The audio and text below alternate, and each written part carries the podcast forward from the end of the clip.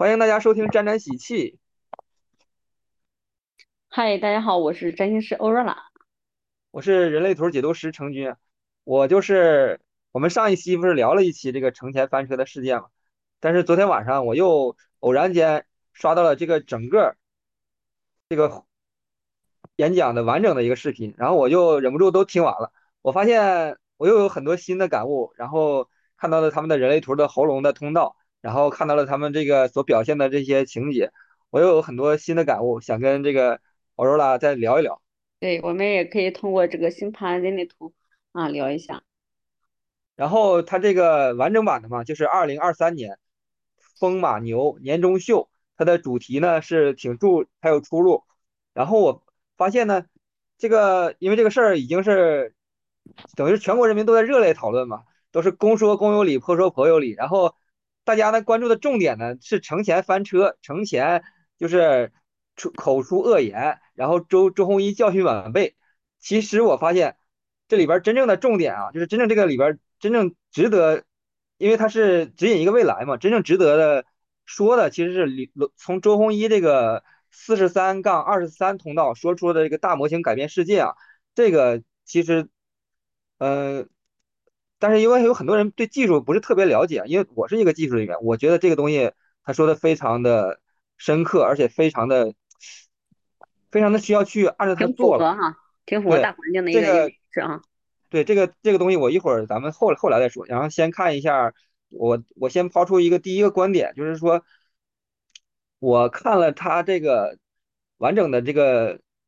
整个一个流程，我发现他这个非常有可能，非常非常有可能，我认为它就是一个精心的策划这件事儿。这个其实给我的感觉啊，我就在结合之前很火的一些事儿，我就感觉这个高层在布一些局。而底层的民众呢，就是跟着吃瓜，甚至于就是无脑的吃瓜这种感觉。我有一种这种 这种感觉，就是我们就感嗯，觉被他们玩了一样。首先，我想说的是，咱们看看看是不是这样，就是如果你到一个星巴克里，那有文质彬彬的几个人在那聊天，其实没有几个人去关注。但是，一看，如果你到街上一看，哎，围了一圈人，里三层外三层的，其实你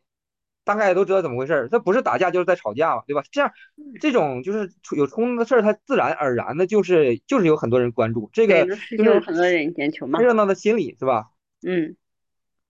而且你看，就是这个现在就是基本上没有冲突，基本上没什么人关注了，没有冲突就没有人讨论，有冲突的话就是哎呀，全网都在这个发那个也发，就是这样。我看有人提到了，就是张朝阳也说过，他说好的名气要好过坏的名气，但是不好的名声呢要好过没有名气。他这个话吧，话糙理不糙，我就思考了一下历史上啊，你想想这个纣王秦桧儿，起码还在历史上留下了名字，但嗯，是无名之辈是啥也留不下来的，是不是？就这种感觉，的确是做一个坏人，的确是感觉，尤其是在儒家这个当道的社会，会感觉不太好。但是坏人起起码他有流量，确实还是有流量的。包括你看那个之前刘润不也是，他是公开演讲翻车了嘛，被那个折扣牛质疑他的那个，他举那个案例，就觉得是虚报了数字嘛，其实真实的那个折折扣店的那个利润是，包括店开的店的数量是没有那么高的，他那个数字是有问题的。然后也是引发了这个全部的群众就是热烈的讨论，就是刘刘润，你这么大一个咨询师，你这么顶级的咨询师，你怎么犯这么低级的错误呢？但是刘润其实在他之前的一本书里啊也提到过，就是说他是宁可为了这个流量，为了这种名声啊，为了这种名气，他是可以去牺牲名气，他也要这个热度的，他是有这样的有这样的理论基础的，就是说他是干得出来这种事儿的，就是我故意的，故意因为现在缺流量嘛，那我故意嗯，我我想办法得到那种美名，得不到，那我有的时候我故意的搞一搞这种事情。搞一搞这种感觉不太 光彩的事情，但是反而让很多人、更多人知道我，就是起码获得一个全国的讨论。这个其实他们很多这个不装，就其实他这些人也不不装嘛，就是他我就这么我就这样了，我就是把我真实的想法说出来了，其实也没什么不好。他就是为了商业嘛，在商言商嘛，就这种感觉。要的是知名度哈，要的是关注。这就是人他活得很明白了，就是说，嗯，他作为一个商人，他就是想要这样的结果，他没有更好的办法，只能用这种这种办法，他也达到他的目的了。包括像当年那个《非诚勿扰》，不有这么一个女的嘛？她说宁愿坐在宝马车里哭，其实这个就是策划的，这个嗯已经是证实了，他就是策划的。所以说，回到咱们这个，就是他们这个这个晚会儿，我认为他也是策划好的，因为我仔细看了啊，周鸿祎在程前说出诅咒的那个话之前啊，他是让四位预测一下二零二四年的这个新的形势，他让王石预测啥我忘了，但是他让冯仑预测一下 二零二四年的房价，然后冯仑说你这是让我怎么怎么着，就是呃，但是冯仑没说，就是他回避了一下，然后中医说我给你挖了坑，你跳过去了。然后下一步他就指周一跟冯这个程前说，说你你也来个预测，就是你哪怕预测一下二四年我会倒霉，我都可以接受。他这么说的。哎，这个我一看啊，这个就有点刻意引导了，而且我觉得他们就是之前是有过类似的这种默契默契的，就是想搞一搞一搞事情，就这种感觉。然后这就感觉挺像剧本的。然后后来呢，这个事儿出了之后啊，周鸿祎还趁热就是搞了一个什么公开的演讲、公开的课，说这个课讲的是什么呢？就是如何怎么脱稿，怎么把这个演讲讲得很好。然后嗯程前也到场了，程前也就是也程前不说了吗？我打不过我就加入吧。然后周鸿祎好像是吧，你不用加入我们，咱俩也不是一行的，反正这俩感觉都是有备而来的。我也听有人分析啊，就是周鸿祎想这么短时间开一个那么，其实他准备的挺精良的那么一个课，其实不是太容易，感觉都是提前准备好的，你知道吗？嗯就是这种，然后刻意的制造冲突啊，这些流量密码啊，其实我之前做这个，包括 QQ 群啊、公众号的时候，我也是我也是故意这么搞的，因为我跟谁学的？我跟罗永浩学的。罗永浩以前就是罗永浩，就是他不到嗯处在那个微博上，就是引发一些就是特别有争议、特别有话题，就特别容易引来一些喷子的那种话题嘛。嗯你你你发这样的东西，他自然会引来一些这种啊、攻击啊之类的，或者说互怼啊。这样的话就你在这儿就相当于造成了一个人为的造成一个打架的现场嘛，那就会以为来引来好多人围观嘛，他们就看热闹，也而且看热闹的时候也学到了，就是毕竟大家互相表达观点，它也是一种碰撞嘛。虽然说啊，就是尽量不要人身攻击，但是其实我这是有经验的，就是你难免情绪激动的时候，就是 经常就有人忍不住人身人身攻击了，这就是我大概看到的，就是我觉得他们这个是其实很大程度上是一个剧本。这样的话就有一种，哎呀，作为我们这种下面的人，刚开始觉得，哎呀，自己看着热闹，还在，比如说还觉得，哎呀，程前你怎么这么没水平？就是后来一发现啊，我们其实是，我们就是看热闹的这种感觉。你怎么看？对，其实按按盘上来看的话，就是，嗯、你看冯仑哈，他本身他是群狮子吧，啊，嗯 本身就是有组织能力哈，就是喜欢哎大家一块儿聚在一起啊聊点儿啊聊个事情啊做个访谈节目。他本身嗯他这个狮子吧，他就是有有一种哎喜欢让更多的人去关注啊，更倾向于我来哎整理整整一个舞台，哎嗯。请几个请几个哈就是聊聊嘛哈聊聊，然后下部的一个啊商业类的哈，就是我觉嗯，得这个很符合这个冯仑的这个性格哈，就是。嗯，再加上这这个看一下，冯仑就是挺挺好像挺那个内敛的哈，但是其实因为这个是他的主场嘛，其实他玩的，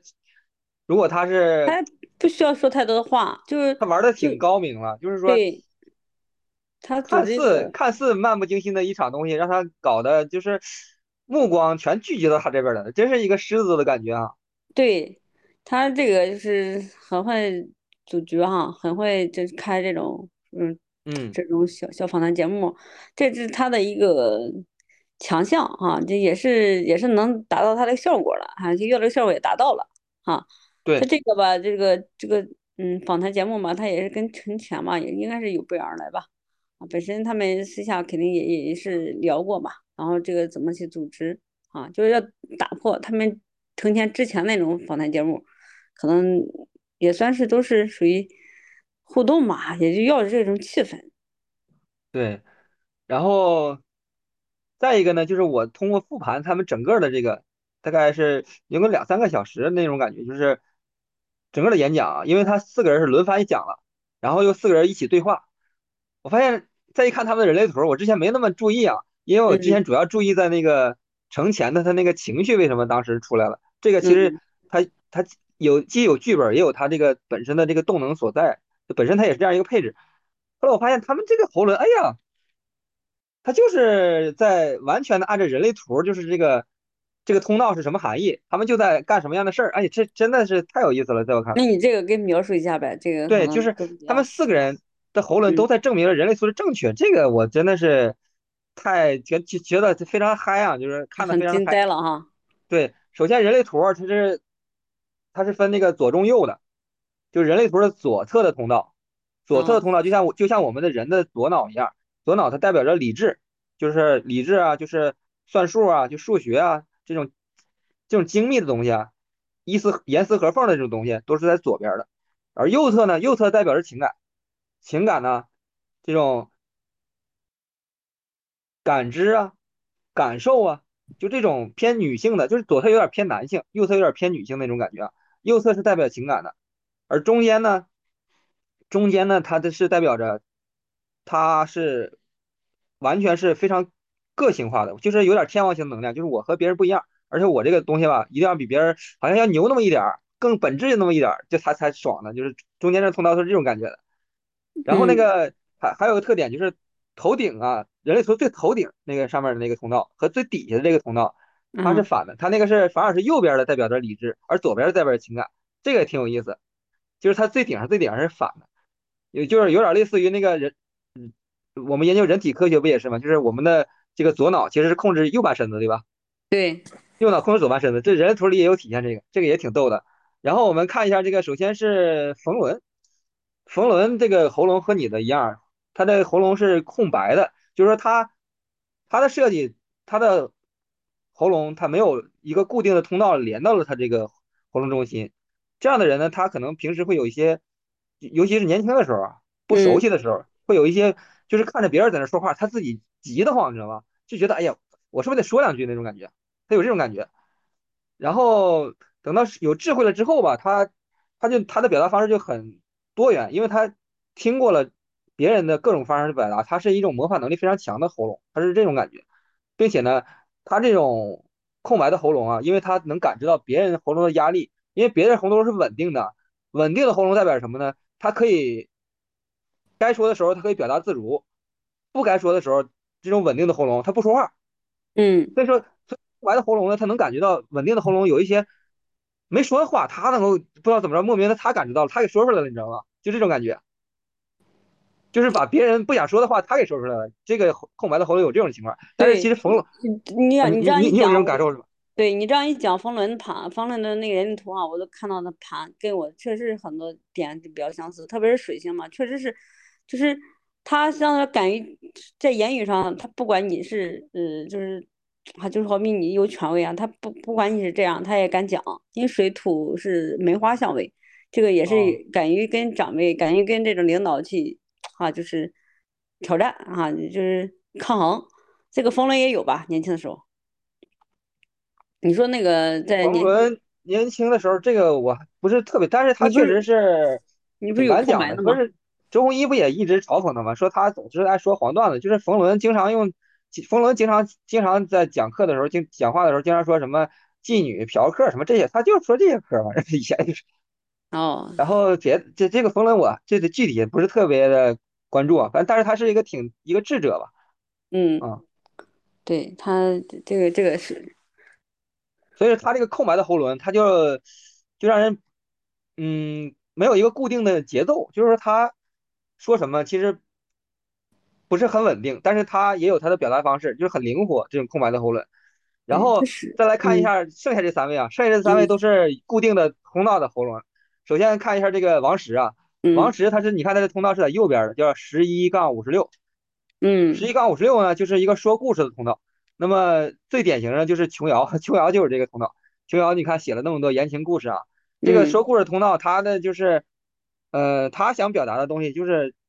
让这个事儿变得精彩。具体这个是不是具体那样，他就是其实有一些修饰的，就有点像李白那种感觉，他是这种感觉。然后你看他这个演讲啊，他的演讲他说了什么呢？一个说了他老婆那个事儿，说他 说他他其实是沾了他老婆的光，他是他是吃软饭的，怎么这那的，是吧？有这个，还有一嗯个是说他那个什么，嗯、就疫情期间他跑到国外去了。跑到国外去了，就是那时候也因为国外没有多少中国顶级企业家嘛，他就是非常吃香。然后疫情之后呢，他又回国了。然后因为这些疫情期间，那些企业家都没去过国外，他也非常吃香。然后再一个，他又讲了个什么故事呢？就是说，嗯、整那个壹基金还是什么，反正就有那么一个事儿，说是嗯，五五马什么二牛，然后因为那个冯不是二马嘛，还有马嗯，化腾、什么马蔚华、马云。嗯，就是这个，因为冯是两二一个两点水儿一个马，就是五马。你看他讲，的全是这种小故事，他讲的这个说故事嘛，这个嗯，就是很很体现他这个通道，说故事的通道。这个说故事通道就是他就非常善于把一些什么事儿讲成一种比较，智慧的一个故事是吧？对，就这种感觉。嗯然后呢，程前我们来看一下，程前他首先他他的喉咙两根通道，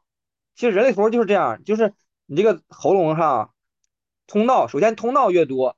越能说，闸门越多越能说。你看罗永浩，罗永浩是目前就是我所有见过的人里头，这个喉咙里这个通道和闸门最多的，所以罗永浩那个表达能力啊就极强，他就是 把别人蹦的逗得捧腹大笑的那种，就是他罗这个程前他有两根通道。首先，他第一嗯根啊，从上面那个三角这个眉心轮到下边的这个是十七杠六十二，它的左边啊，它左边就代表着理理性，代表理性。这个哦通道主要是什么呢？他主要想表达，他会有非常大量的细节，有证据，就是一环扣一环的，就证明他说的是对的。包括这个周鸿祎用他那个四三二三啊，四三二三是在中间的，在中间的就是天王星能量，就是直接戳别人，而且直接说一些很核心、很要点的东西。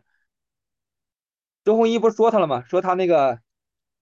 嗯，说批评他念稿子嘛，这个确实是一，下戳中戳中了他嘛。但是他是怎么回复周鸿祎的呢？他是这么说的，他说乔布斯在这个应该是应该不是准备好的，我觉得应该他在现场临场应灵机灵机一动啊，就想回击他一下。他说乔布斯在斯坦福大学演讲的时候啊，就是讲了一个就是生命太短暂，我们要去追寻内心的真正渴望的东西，不要浪费时间，大概那意思啊。他嗯说这个这个东西是他也念了稿，那个好像确实念了稿啊。这个其实，嗯、他这么一说，确实是一个细节，而且周鸿祎其实可能也觉得是个事儿，他还在特意讲课的时候回应了，他说说乔布斯这种级别的东西啊，这种级别的存在就无所谓念不念稿了，主要是他传递了什么 message，就是说周鸿祎觉得就是是他念稿了，但是他传递什么信息我们听一听，因为因为周鸿祎太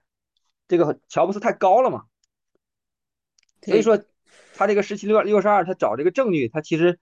这也也体现出来了。另外一个体现他十七六六十二呢，就是说，首先他有有稿子嘛，这个有稿子，你看他读那个稿子，虽然说他读的是稿子吧，但是他那个稿子里也是充满了这种各种证据啊，各种细节都在里边，并且呢，我看了一下他那个抖音的那个叫做成千朋友圈那个号里边，成千朋友圈那个号里边，他那个也是大量的细节嘛，他就是。就像那个采访一个人，他需要有那个剪有这个编导啊，就是说他有开始怎么着，后来怎么着，就是每一步怎么怎么着，他都是有很大的对，他都有稿子的，因啊。为他水处女肯定要要有稿子对对对对，而且这个，通道啊，这个十七到六十二通道呢，它还是一个组织者的通道，就是他能，你看他成天朋友圈组织了那么多人，就来他这儿就是录录这个创业创业者这个创业视频，就是体验他这个组织的能力，这个还啊，是挺挺逗的。可以可以的。对，而且这个他这个三五到三六啊，从喉咙连接到了情绪，从喉咙连接到了情绪，一共人类图就俩通道，一个是十二到二十二，十二到二二十二是双子和双鱼的能量，然后这个三五和三六呢，三五三六也是双，三三十五是双子，三十六是双鱼。这个十二到二十二呢，还有一个特点就是说，十二到二十二它是一个社交型的通道，它其实跟别人聊啊，其实是为了社交的。其实所以十二到二十二啊，一般来说还还不那么冲，而这个三五三六啊，就有点儿愣头青那种感觉，就是你遇到这样通道的人，他很可能就说出那么一句，就是 我希望你你明天见不到，就是见不到这红红衣服的这种感觉。对，它它水敏水敏符合嘛，他就是带一啊。些，你要是惹了我，那肯定言语上肯定是带一些攻击的啊。水星和冥王星合相是吧？对对对，水敏和嘛，嗯，我水星代表着沟通思维，冥王星代表它着一个水星它本身就落在处女嘛，所以说啊，水敏都在处女，所以说在这个你要是在言语上，那肯定他是是比较很直接的，很直接的啊，就是，冥王星也是让你让你震撼一下那种感觉是吧？对对对，能让震撼一下嘛，啊，嗯，对，所以说程前这个三五三六呢，就是也当场表达了情绪，就是说，即使他们这是剧本，但是这个演员也都是本色出演了，就这种感觉。对，然后你你有啥想说的吗？这个关于这个，嗯。程前这块儿啊，程前儿他是他是水米水米拱水米拱哈、他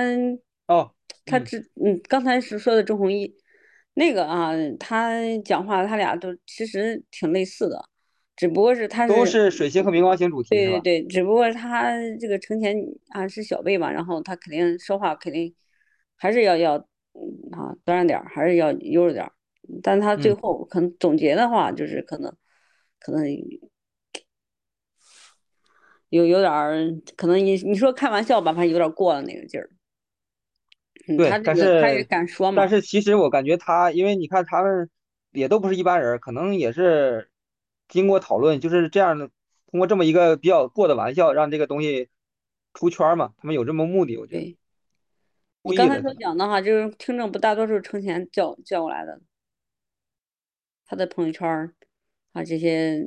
主要是奔着他来的嘛，奔奔着他他的组织能力嘛，他他他是组织这些人我说的是那啥，我说的嗯，是他那个抖音号里边儿那些东西，不哦是不是说这次活动，哦哦，嗯，所以说哈，这个这个程前哈，就是他他讲话吧，就是这样的，就是时不时的给你惊一下子，就这样，水天冲嘛，水对，而且水水海冲，所以说有时候可能有时候水天冲代表着叛逆的语言？他有时候可能情绪激动激动嘛，再加带一些，就是还是度量这块儿，还是他有时候嗯有点儿，你说孩子气吧，就是有时候他就是感觉自己小吧，然后就可能说话吧，就是有有点儿可能有点儿过吧，有点儿可能没有想太多，就就直接就说出来。其实你去对这个活动来讲的话，也是啊，有也是引引起热度的，也也有一个点嘛。水天冲代表着他语言的叛逆，是这意思吧？习惯性反驳，然后我不我不认你这个讲的，我不认，啊，嗯，你嗯说什么我我我不认啊，就是我有我的我的我的观点啊，嗯。然后再看一下这个最精彩的，我认为这里边最精彩的确实是周鸿祎说的，就啊，是四十八载黑太阳的周鸿祎啊，因为我是十六载这个，在这个黑太阳，就我俩是组成通道呢，就火花通道，就是他说的嗯，东西确实是，确实是让我深深的思考了。这个，因为周鸿祎这几个嗯哈嗯，这几个人的水星的相位，就水从水星来看他们这个思维哈，就是周鸿祎他这个啊就是思比较严谨，说话吧也是比较很直接哈，他这个他也敢讲哈，就是从这个他这个从水星来看，就是他的能力他的能能力更更强一些啊，就是在言语啊在在说话上，就是更更偏重一些理性的。给你去分析一些事情啊，就是这对，你要说王石跟那个跟冯冯坤嘛，他们就带一些故事性的啊，你确实是从人的头上跟这个星盘是匹配的啊，也可以这样理解。而且而且从那个未来是不不现在已经水平时代了是吧？水平时代，你看王石和冯仑他俩都是摩羯时代的那个成功成功范例了，而周鸿祎还是能进入水平时代，他的应该是科嗯，技嘛，对对，吧？是这样的。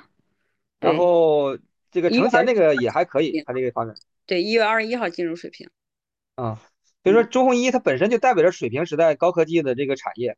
而且对，他这个他是用他这个四四四十三二十三啊，在中间的，在中间的这个通道都是，而且这四三二三就是叫做啥呢？在人类图里叫做不是天才就是疯子啊，就是这个这个这种人说的话，当场会给人很尬的感觉啊，因为他也当着马斯克的面儿问，就是如果你这个特斯拉汽车，你这个中控系统被别人入侵了，那你这个自动驾驶怎么办呢？马斯克当场就就就说不出话来了，因为你汽车如果中控系统被入侵了，还在自动自动驾驶的状态，那么别人这黑客那稍微一打个方向盘不就死了吗？这就是这这个四三二三就是这样，就是专挑那种哎，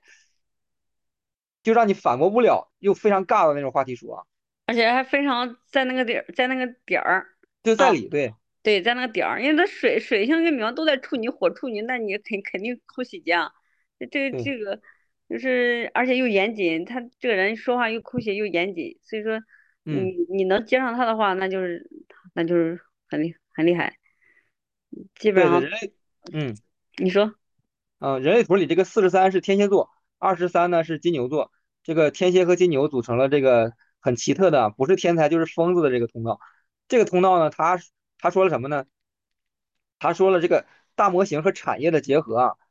简直是一语点醒了梦中人啊。但是这个说实话，这个大模嗯型啊，确实是对于普通人来说，一个是他听不懂，一个是门槛有点高啊。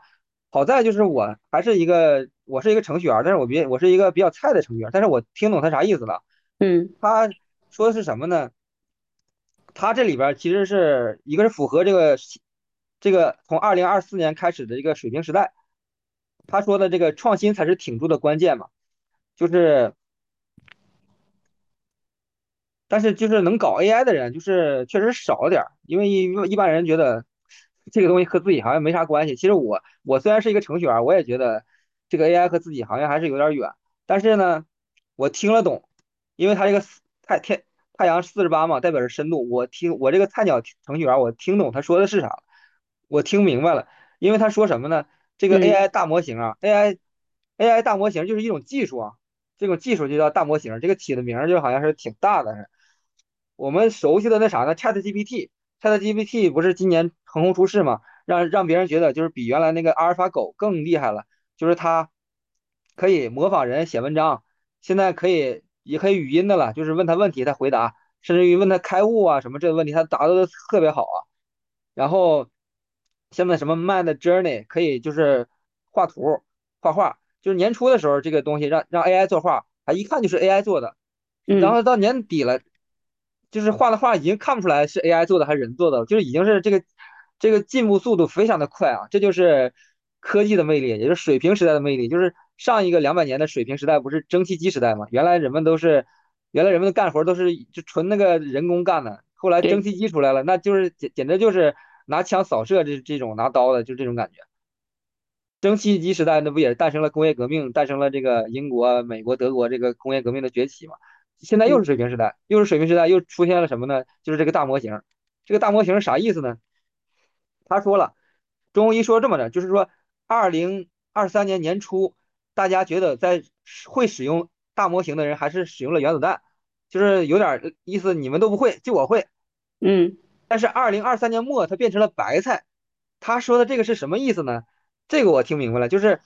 因为这个研究大模型的公司把这个源代码开放了，这个就是很牛了，就是现在都非常的无私了，就是我这个怎么做出来的，代码我给你了，所以说就变成了白菜嘛，因为白就是有点类似于那啥，就是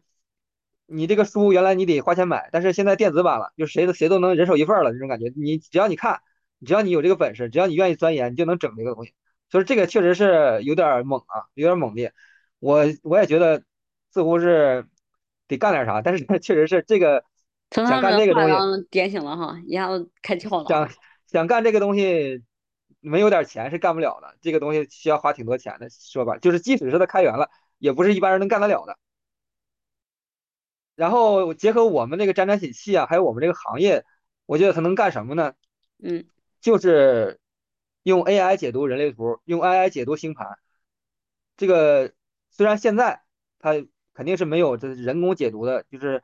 带带带着人的智慧，带着人的感情，可以疗愈，可以和对方沟通，甚至有眼神的交流。但是我觉得 AI 解读这个未来啊，一定会超越绝大部分解读师的，甚至在某一个临界点，就肯定会超越，就是这里边最顶尖的这个解读星盘和解读人类图的高手都是可以的。就像那个当年阿尔法狗战胜了这个世界围棋冠军啊柯洁一样。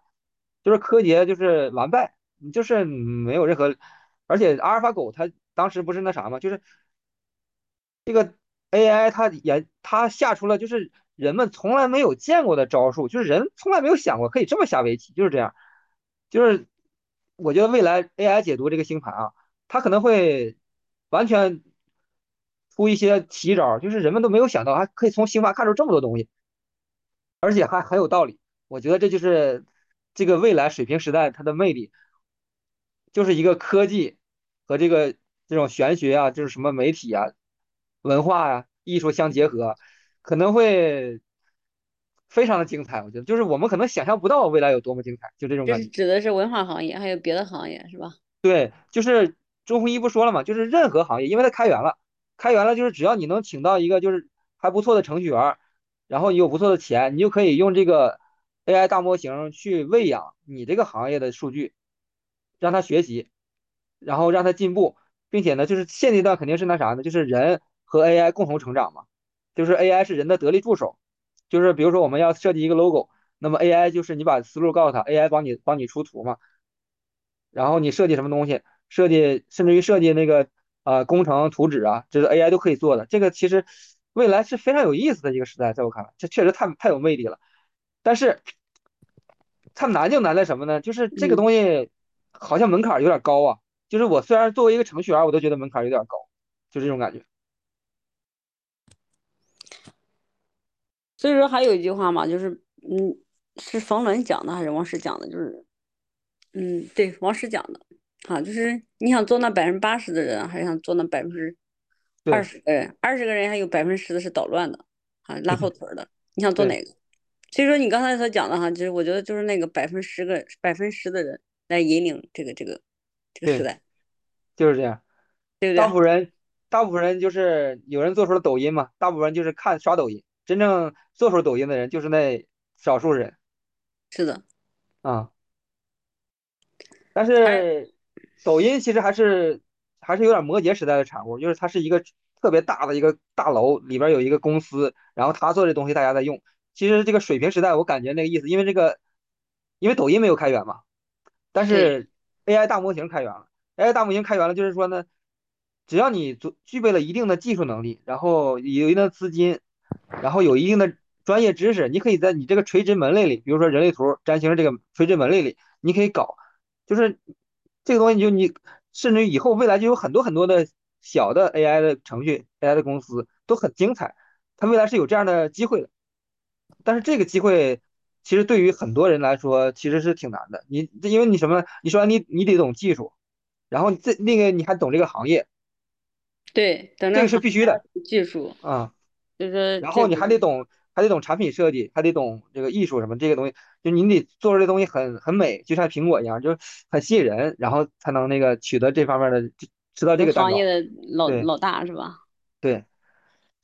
这个是我觉得未来是非常可期的，就很很很有很值得期待。另外一个周鸿祎啊，周鸿祎虽然说 很多人都觉得他不是什么好人，因为他也干了挺多就是反正不是那么讲究的事儿啊，毕竟三七二幺原来就是个流氓软件儿，然后但是他又是一个太阳四十八的人，就是非常有深度，就是他现在又变成了一个警察 去抓这些，他本来原来就是一个相相当于小偷，但是他现在等于是宋江被招安了，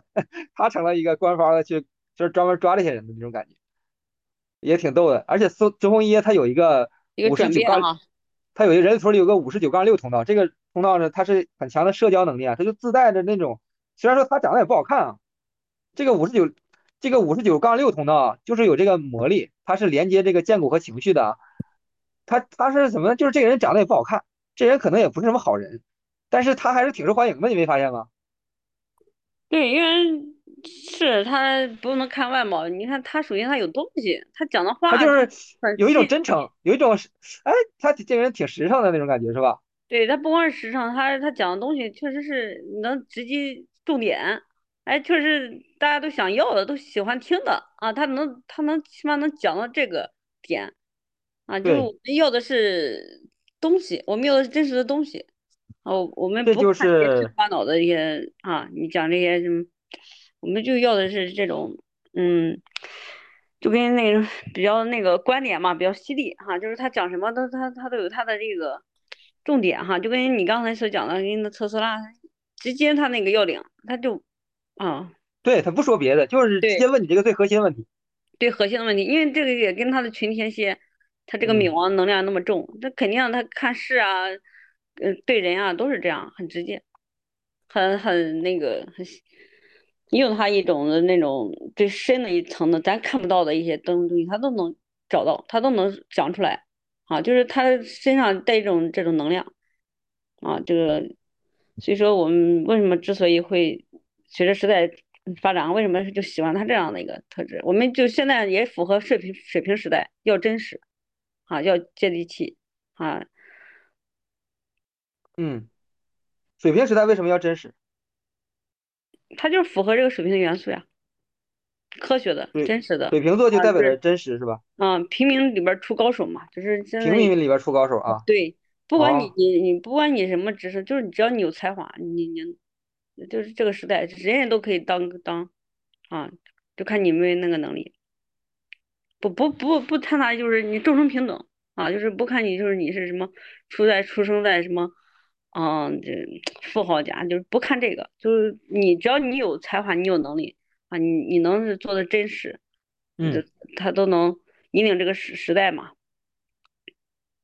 这个中医这里里边有个五十有有五十九杠六通道，这个就是自带亲和力，就是说他和别嗯，人嘻嘻嘻嘻哈哈的，别人就觉得哎，这人好像挺好接近，而且他还有个三十九到五十五通道，这个就是就专门刺激别人，但刺激别人呢，就是有点类似于我挠你一下，然后我又跟你嘻嘻哈哈一下，就这种感觉，反正就是和别。人打成一他给人感觉。就是这样的，他给人感觉就是这样的。其实跟他在一起根本就挺挺挺挺有亲和力的那种感觉，但但说话虽然是能说到点上，说到你的痛处，你也愿意听他讲，哎，挺好。对，这个三八三九啊，本来就不好惹，而且都在它重要的那个太阳地球上，而且这个我看了，这个周鸿祎这个控场能力，他这个抗压能力，他本身就如果人类图它底下那个，它的底下底轮它是实的，他这个人就是抗压能力很强。周鸿祎就是这个抗压能力很强，你看我看了他演讲啊，他超时了，他超时了，他一点都不慌，他就说再给我，我一会儿就讲最后一页了。他其实还没讲最后一页呢，他过一会儿我就又快到最后一页了。他其实拖了大概有二十分钟，就一直在那讲，然后说我最后一点了，就那种他自己反正是就是自己演讲的时候就把这个时间又抢了抢了很多。王石就没没抢过他，王石就说那我给你点儿也行。然后另外一个呢，就是他发言的时候，他可以打断别人别人说话，他就一直在那儿说，他从来没有要要停的意思，就是很很很霸气。但是王石在那说的时候，他又说王石超时了，他这个人就是很自我啊，就是我想要的东西我一定得到，但是别人想要的东西我可以给他拒绝掉，这个这就是情绪行为，就是他他很好意思去很好意思去拒绝别人，这是一个健康状态。其实像王石和冯仑，他就有点不太好意思拒绝别人，就比如说别人说他超时了，他就可能啊，那我就拉倒吧，他就这样，你知道吧？挺好玩的。嗯，对，这也跟他们的一个啊这个性格有很大关系嘛。对，而且那个这里边儿都是生产者，都是建股定义的。只有程前呢，它是显示性生产者。什么叫显示性生产者呢？就是说它有这个动力中心连到了喉咙，就是显得比较急。所以说程前它一个情绪权威，又是一个显示性生产者。所以说他真的是有的时候很急，然后很着急的去对别人，很着急的去回复。当然可能他其实之前也领了这个领了这个军令状了，就是我就是要扮演这么一个小丑，就这种感觉。嗯，其实还有一个就是，你说这你说这个访谈节目嗯有个这样的哈，也是挺挺热闹的，所以说也能达到那个效果。对，就是嗯群众们都很忙，都很累，大家就愿意看看热闹嘛，就就像大街上一样，大街上打架了，大家都愿意看，就这么回事。对，吃瓜嘛。而且周周鸿祎啊，也提及了，就是自由发挥比这个逐字稿是更更更有这个力量的。就虽然你稿子，我们也我也看到了，就是说他这个四个人演讲最顺的啊，读读的最顺的，最让就是听感就是在播客里就是听感很好的，就是程前，他其实听感不错，因为一直很顺嘛。但是其实，呃，中医也说了，你这个其实并不好，就觉得还是讲最差的是啥。所以说，这个我觉得逐字稿。嗯，那照稿念的，它就是一个拐杖，还是自由发挥是比较好的。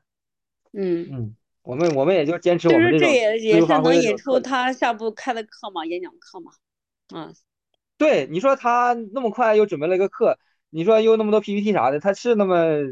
他我感觉就是这这都是一个套路，这里面对，本身都提前嗯，准备好的。啊，这也是打的第一个啊课程啊演讲，可能下后续还会出别的。其实嗯，说这个都是他们有他们的一个框架的。